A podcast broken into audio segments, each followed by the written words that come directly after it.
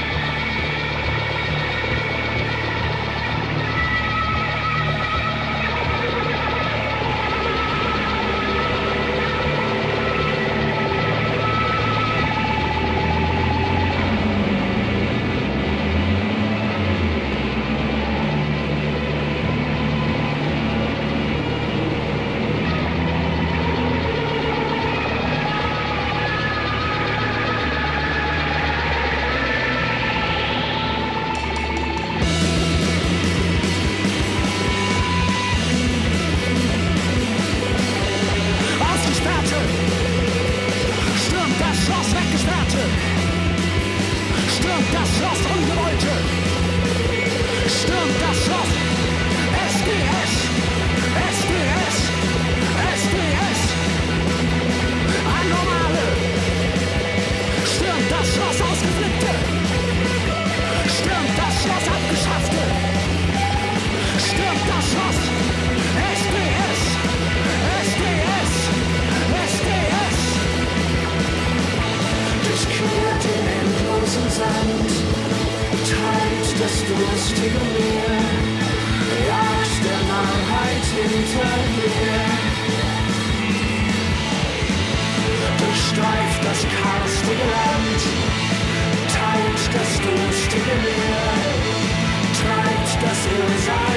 bis hierher.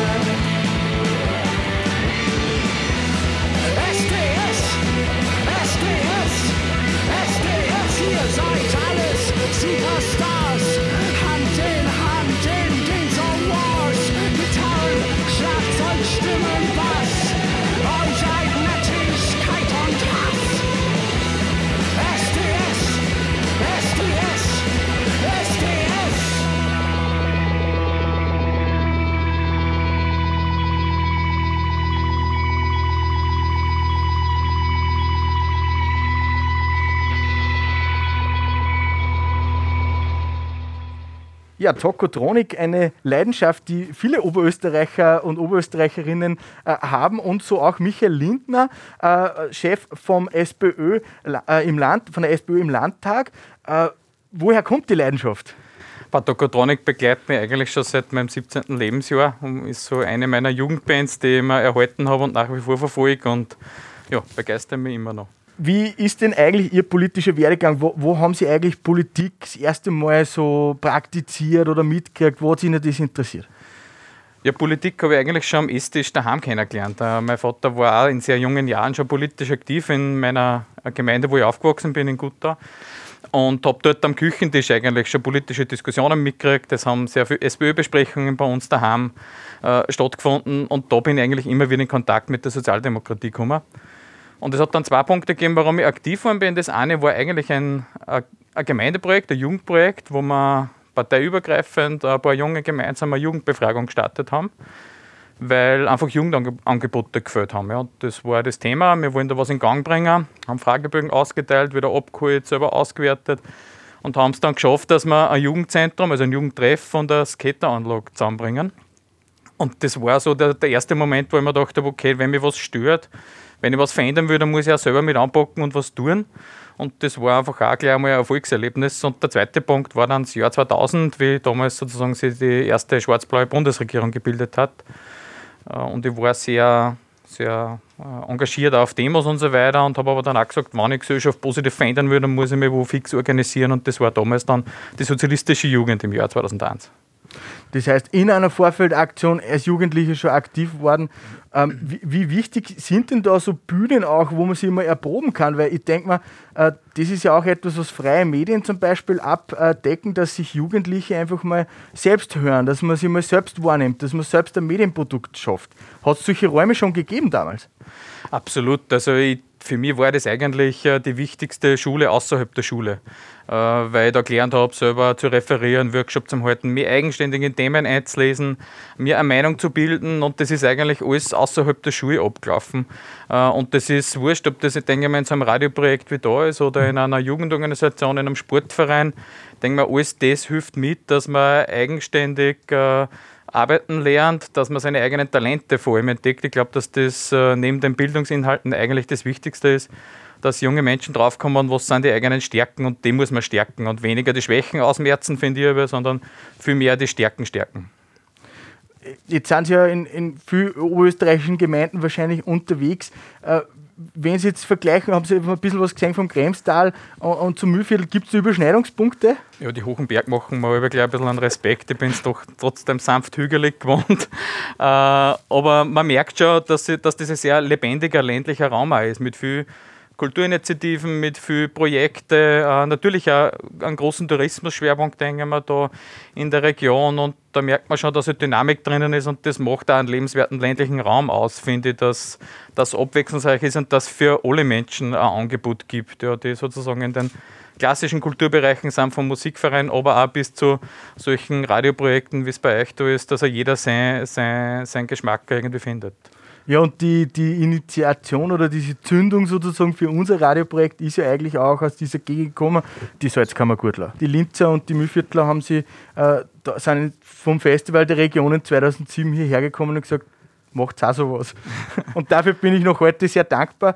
Und ich denke mal, das ist auch für uns als Medienbetreiber, wir haben das Land der freien Medien, eine ganz Besonderheit in, in Oberösterreich, dass wir einfach so viele freie Medien haben und auch miteinander uns austauschen und einfach auch die Bildungsarbeit zum Beispiel auf einen gemeinsamen Nenner bringen. Ja, es gibt die großen Kulturinstitutionen, die natürlich äh, alle wichtig sind und alle gut sind. Und da wird ja durchaus viel öffentliches Geld verwendet, sozusagen, um die am Laufen zu halten. Ich glaube, dass es aber mindestens genauso wichtig ist, dass man auf die kleinen Initiativen schaut, Kulturvereine, Radioprojekte, dass man da auch Sicherheit bittet, dass das langfristig und gut auch finanziell abgesichert ist. Ähm, das ist oft so am Rand in der öffentlichen Wahrnehmung. Ich glaube, dass man das durchaus in die Mitten rücken kann und sagen muss, das hat dann ihren Wert über den eigentlichen Radiobetrieb hinaus wenn wir jetzt mal kurz zurückkommen äh, da, wir haben ja, es stehen Wahlen ja bevor, also Gemeinderat und Landtag. Welche, welche Agenda nehmen Sie besonders äh, wichtig im Landtag? Was ist, was ist so ein, ein Aushängeschild von Ihnen? Ich glaube, wir sind in einer schweren Krisenzeit und da äh, liegen die Themen eigentlich derzeit auf der Hand. Das wichtigste Thema für uns ist derzeit, dass wir um jeden Arbeitsplatz kämpfen. Äh, die Krise ist noch nicht vorbei, weil einfach wir mitten in einer Wirtschaftskrise sind. Und MAN ist ja ein Beispiel, sozusagen, wie schnell es gehen kann, dass eigentlich ein profitabler Standort in Wahrheit aus Profitgier, sage ich ganz offen, äh, da an der Kippe steht. Und dementsprechend muss man heuer, glaube ich, möglichst viel äh, mit guten Investitionen der öffentlichen Hand einfach schauen, dass man Arbeitsplätze sichert, neue Arbeitsplätze schafft und auch jenen unter die Arme greifen, die halt die Arbeit verloren haben. Und der zweite Schwerpunkt ist, das sehen wir in der Gesundheitskrise halt vor allem, dass wir eine bestmögliche Pflegevorsorge brauchen in Oberösterreich. Da werden wir noch viel mehr Geld miteinander in die Hand nehmen müssen, dass wir ausreichend Pflegevorsorge äh, schaffen. Das heißt, möglichst äh, ermöglichen, dass die Menschen daheim in gut, alt werden können, äh, möglichst äh, viel Pflegeangebote vor Ort schaffen in den Gemeinden und in Regionen. Und ich glaube, eines der wichtigsten Themen ist, äh, dass man den Pflegeberuf auch ordentlich zahlt. Also die, die, Pflegekräfte und die Ärztinnen und Ärzte waren die, die uns so gut durch die Gesundheitskrise mhm. gebracht haben. Und äh, da sollte man, glaube ich, denke mal, nicht nur respektvoll klatschen, sondern dann sollen es die Leute auch im Geldbürsel spüren. Ja, mit, mit diesen äh, wichtigen Zielen im Gepäck möchte ich ganz viel Erfolg wünschen für einen langen Wahlkampf, der natürlich auch kräftezehrend ist und über ganz viele gute Gespräche und äh, gute Ideen für, eine, für einen Restart nach der Corona-Pandemie. Danke für die Einladung, danke fürs Gespräch und euch als Team alles Gute in dem tollen Radiobetrieb bei euch. Herzlichen Dank und einen Musikwunsch möchte ich unbedingt noch erfüllen. Was sollen wir noch spielen zum Schluss? Nee, ich habe am Wochenende meine CD-Sammlung durchsortiert und da sind wir die Queens of the Stone Age wieder mal untergekommen und das ist jetzt äh, vom Arm, glaube ich, also mein persönlicher Lieblingsschlagzeuger und das ist Songs for the Deaf.